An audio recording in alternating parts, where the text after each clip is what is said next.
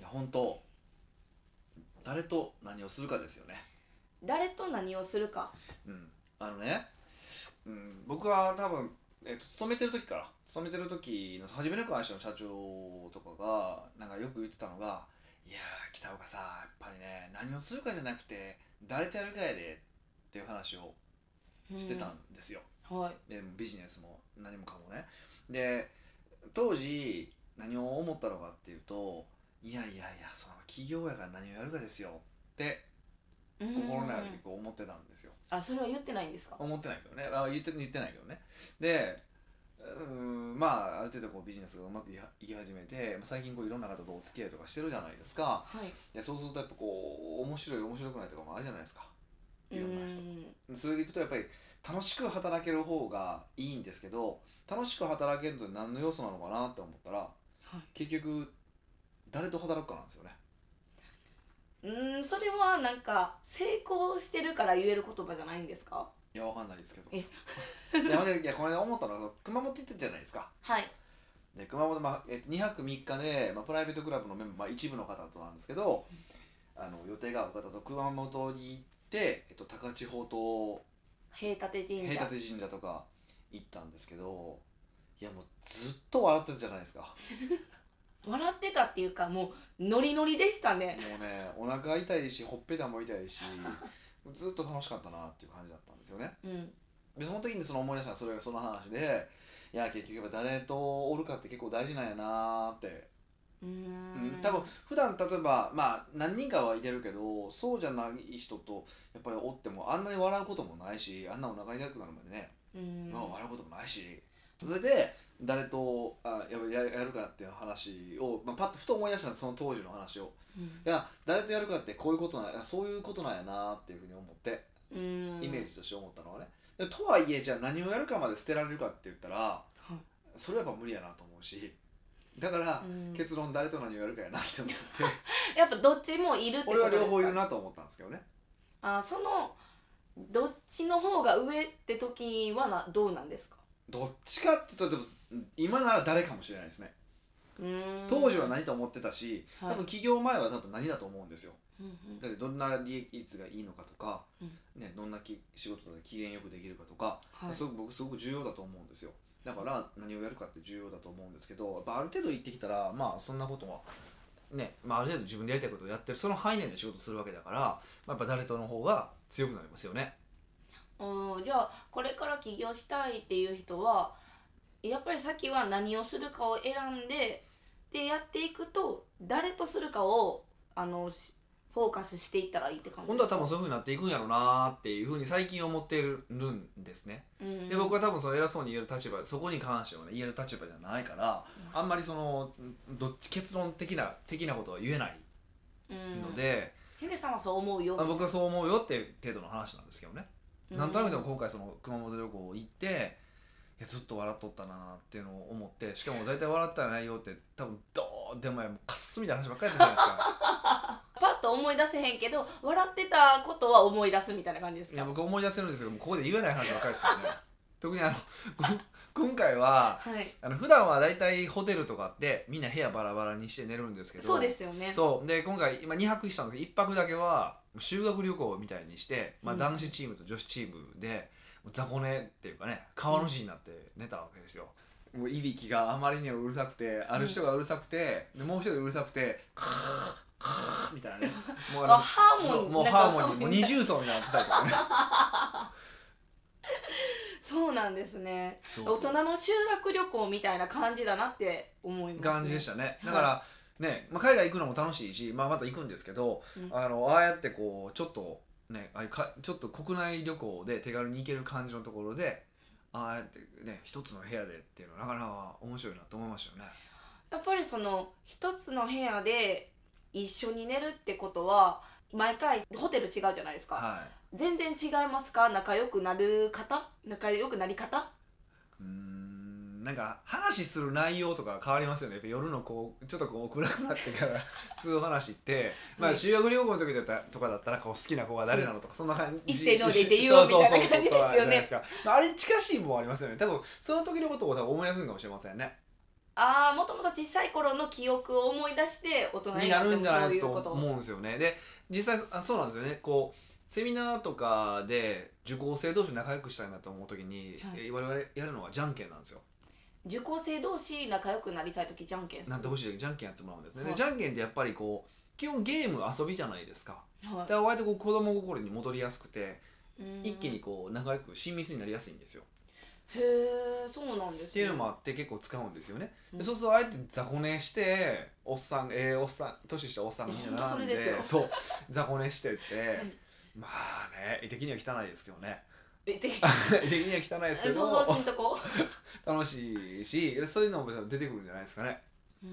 まあ、僕は高校の時はね高校の時の修学旅行は、まあ、部屋決め決まらなかったですけど最後まで残るパターンやったんですよえー残りね、ましたけどねまあ、高校の時 中学の時はねありましたからねえ今回はもうみんなで一緒にやからねそう色もずっと車もね1台で借りて運転してそうなんですよ行ったんですけどめっちゃ大きいキャラバン乗ってキャラバンキャラバン キャでラすバンってキャラバンっていうの俺俺はあれキャラバンって言うんですよ多分でなんか10人乗りぐらいだから普段運転しててもあんな大きいなんかボンゴバスみたいなやつは怖かったんですかいや運転はしよかったですよねやっぱりね思ってない人と違うじゃないですか普段そ運う転するそう大きさそうそうそとう違うから高さとかも違うんですよね多分だいぶ高いですねそだいぶ高いし一番前にハンドルがあるからあの、ね、もうちょっとこう後ろ後ろにあるじゃないですかマッシュえこう車の先端に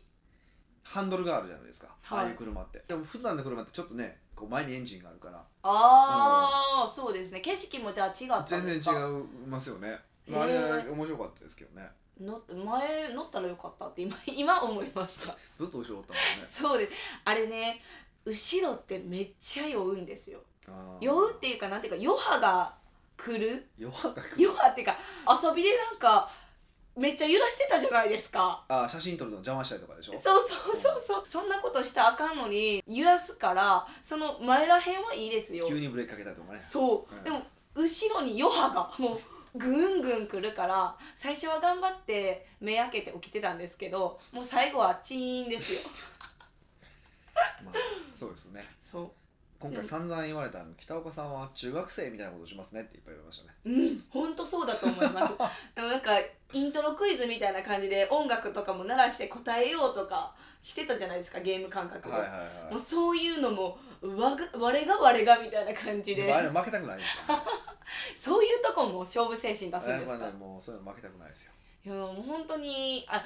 あのなんかいろんなことが見えますね一緒にいたらこういう人ってあこんな感じなんやみ性たい格なもう見えますよね本当ね、面白かったうですん、大ね人になってそういうことすることなかったから、うんああいうやり方はね、まあ、み一緒に車に乗ってとかは結構あったけど今回泊まるまで一緒にしてしまったので、うんまあでも一泊でいいですけどねうんそうなんですよあの一回温泉に行きたいっていう声があったじゃないですか、うんうんその時に私絶対ヒデさんは反対すると思ってたんですようん、ああななんていうかこういっぱい遊ぶけど寝る時はもう一人にさせてみたいな感じで言うんかなって思ったら意外とみんなでなんか泊まろうよって言ってきたからびっくえり俺が言ったんやえどうしますかって言った時にえ全然ええでみたいなえあそこを断ると思ってたんですよいやあーやっぱりちょっとなんや言うても一人がいいみたいなうんそのこう6人でも1つの部屋にするか2つの部屋にするかどっちにしますかって聞いたんですよ一応、うんなら全員で泊まるって言ったからうん、あそうなんや意外となんか人間的っていえうか なんていうかそういうのできるんやなっていうのも新しい発見でしたあーまあまあちょっとたまたまにはやってみてもいいかなと思ったんですけどなかなか今回正解やなと思いましたねうん半年に1回ぐらいいいんじゃないですかそうそうあ多いうんそれ多いな、はい、でもぜひみんなもちょっとねそういうのやってもらえるといいかなと思いますよ本当あこういうのって他の、えっと、ビジネスされてる方がクライアントとすするってことはいいことなんですかいやどうなんでしょうねわかんないですねえなんでうなんちでの方針はありですけどうちはだってどっちかっていうと、まあ、経営だけじゃなくていろんなところを一緒に面倒を見ますとか、まあ、一緒に考えていきましょうやっていきましょうっていうスタンスじゃないですかそういう社長のプライベートも含めてはいやけど普通の会社そんなことないからね相手のプライベートまで一緒にやっていきましょうなんて考え方してないからうんそこには合わないと思うんででも、あのー社員の方とかねはスタッフの方とやってみるのは僕いいかなと思いましたいい、なんでですかやなんかいろんなもん見えるからうーんじゃあまたみんなで旅行企てたいですねまあプライベートクラブだけですけどね何その差別北岡秀樹の奥越えポッドキャスト奥越えポッドキャストは仕事だけじゃない人生を味わい尽くしたい社長を応援します改めまして北岡秀樹ですミカですはい今日はですねうん客観的に判断できる方法がありますかっていう質問を取り上げてみましたなるほどほニックネームヤバく大好きさんです北岡さん美香さんこんにちはうこんにちはいつも楽しく拝聴しておりますありがとうございます自分がベストと考える答えが合っているか否かの判断の仕方について質問ですああなるほどねはいはいはい奥越えのニュースレターの中で価値観を明らかにするための8つの質問というものがありましたはい早速自分の商品でこの質問を試してみましたほしかし進めていくと無意識のうちに自分に都合の良い答えを書いているだけなのではないかという疑問が出てきましたうなるほどね考えをリセットして何度か試してみましたがうん結局は同じような答えが出てきますうんその他にもペルソナの設定なども実際のお客さんを元に考えますが勝手にいいところだけを見ているのではという疑問が残りますはいそこで質問ですはいこのような場合の客観的な判断方法があれば教えてくださいなるほどね、うんこれね結構答え簡単ですよへえ簡単なんですかこれ、まあ、あの他の話も結構関わってくる話なんですけどあのこれみんなそうなんですけどね正解求めすぎええそういうもんなんじゃないんですかあのテストだったら確かにねはいテストとかだったら答え一つしかないっすようん 1+1 は2だし、うんね、なんか三角関数で辺の長さ求めなさいって言ったら辺の長さ出てきますけどあのことビジネスに関して言うと正解なんてないんですよねうーんで結局どういうことかっていうとす正解かどうかは何で分かるかっていうとやってみて結果が出れば正解だし結果が出なければ正解じゃないんですようーんでしょはいだからあのとりあえずややってみたらっていうのは答えなんですね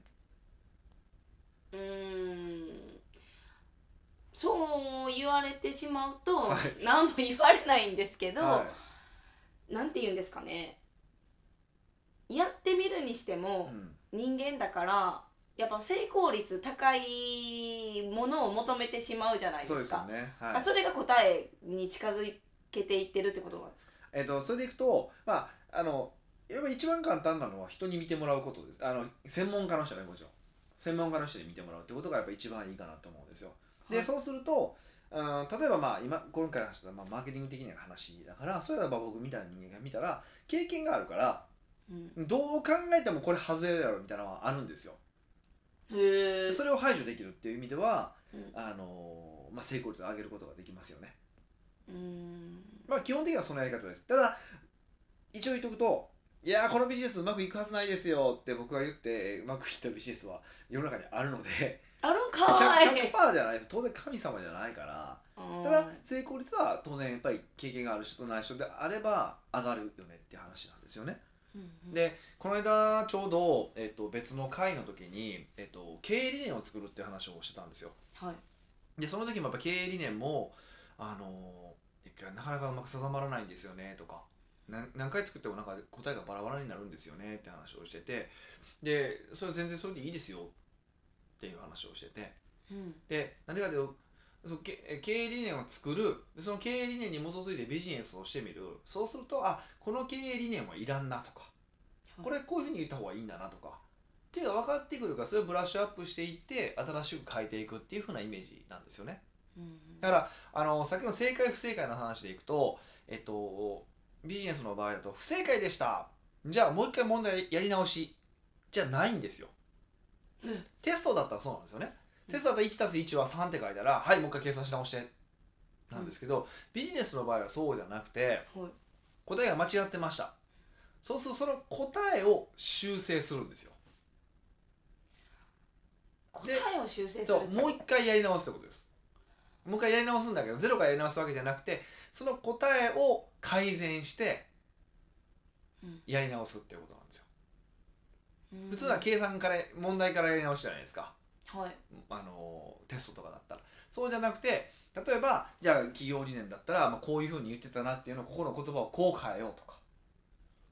だ例えばペペルソナの話出てましたよね理想のお客さん像っていうのを作っておいて例えば女性って書いてたけどどうも男性ばっかり来るなとでうちが喜んでるのは男性だなってなればじゃあとりあえず男性に変えてみるかとか他のところは一緒にしといてもいいから年齢とかは一緒にしといてもいいから男性にしようかみたいな感じであのダンスねそういうふうにこう答えを改善していくってことなんですよ。うんで何でもそうなんですけど例えばあの、まあ、文章とかなんか一番わかりやすいと思うんですけど文章って一から書くのめっちゃ大変じゃないですか。でも一回書いてしまえばそれを例えばあの添削して変えていくのってそんなに難しくないでしょ少なくとも1から書くよりは0から書くよりははいじゃないですか。元がもうあるからあでるすよかねらあるからそうそうそうでなのであのーそういうことなんですようんビジネスにって結構文章文章を書くのに結構近いなと思ってて、うんゼロから1結構大変なんですよ、はあ、これ合ってるかな間違ってるかなとか人に受けるかな受けないのか悩むんですよで悩んで実際に出してみたらで反応が悪かったら文章を変えるわけでしょねはい中身をっうん、ていうのと同じことなんですよねその中身がう、んなんかなんていうかさっきみたいに簡単に男性やったら女性に変えてみようっていう微調整じゃないですか微調整ですねじゃなくてそのもう文章自体を変えるってことはないんですかもちろんありえますそれゼロではないですないけどもないけども結構その確率低いと思います特にちゃんとビジネスもすでにやられてる方であればうーんだってもう今のそのペルソンだけじゃなくてね他のことも含めてですけど考え何か考えた時に理念の話もそうだけど少なくとも今までビジネスを何年かやってきてるわけでしょはいやってきてるってことはそれなりに頭の中になんとなくデータベースはあるんですようんあるからこそあの何らかの答えが出てくるわけだからはそこで全く答え出てこないっていうのは当然そのデータベースがない人は出てこないけどねい、うん、じゃあぜ経験ゼロの人がそう出てこないじゃないですかあそう皆さそうなんでそれはもう仮決めするしかないんだけどあのなのであの経験があれば何らかの答えが出てくるんでそれをやればいいんじゃないって話ですねまずそこから始めてみるといいんじゃないってことですでそれを,、うん足がかりにして徐々に改善して変えていくみたいな感じですねうん、うん、じゃあその時に、うんヤバく大好きさんもあの質問してたんですけど、はい、無意識のうちに自分にとっていい答えを出しているんじゃないんかっていう疑問が出てきたっておっしゃってるじゃないですか、はいはいはいはいそれはどうなんですかまあ人間なんで結構そういうとこあります よねそうですよねそ 見たい事実だけを見るう見みたるいなか感らじそれではすそねうじゃないですかはいだからでも見えない事実見えないじゃないですか見えてないねもうもう一個あるじゃないですか見えてるけど見えないふりをするみたいほなとんどの場合それはないですねあないんです見かえないふりをしてるってことは見えてないのと同じことですほぼほぼ無意識でやってる場合は意識的にやってる場合は別ですよ、は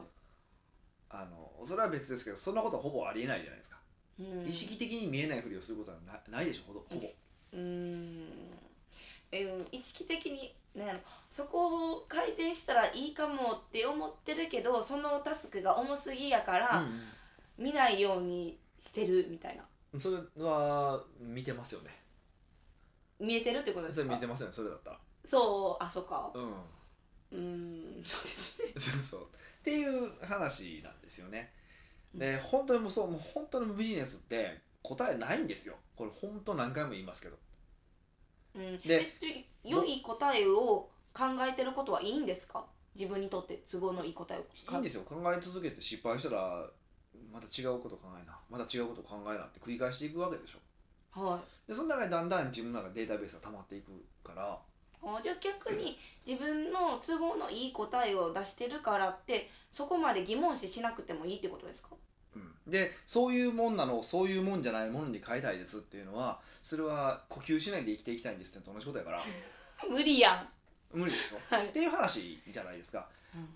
そうですねそうでそれに悩んでも仕方がないでしょそれそれに悩むっていうのはなんかこうなんで雨降ってくんねんって雨降ってることことで起こるのと同じことじゃないですかああそうですね変えられないここと起こってるわけじゃないですかとはいでそれにね雨降ってることに悩まないでしょ同じことなんですよね。うんこう見ない、えっと見ないものをなんで見ないんだろうって悩むのって人間の性質なんだから悩んでも仕方がないですね雨に悩んでるのと同じことなんですよそれって実はうん実はねそうなんって言われたらそうなんですけど、うんなんかよう分からんけどそういうことばっかり考えちゃうんですよそうだから自分のことなので変えられると思ってるからなんですよもう意外となんか過信なんですねあ自分だから人間なんてみんな過信してますよねそうなんですか謙虚って思ってたら意外と過信だったみたいなうんやっぱり人ってそういう過信する部分ってありますよねあとはまあうん諦めとかも、うん、うんが薄いなっていうことですねで成長するってどういうことなのかっていうとあの一つが僕その諦められることだと思うんですよえ成長することが諦めることなんか真逆のことを言ってるように聞こえるんですけどうーんと自分ができる範囲っていうのはだんだん分かってくるって感じか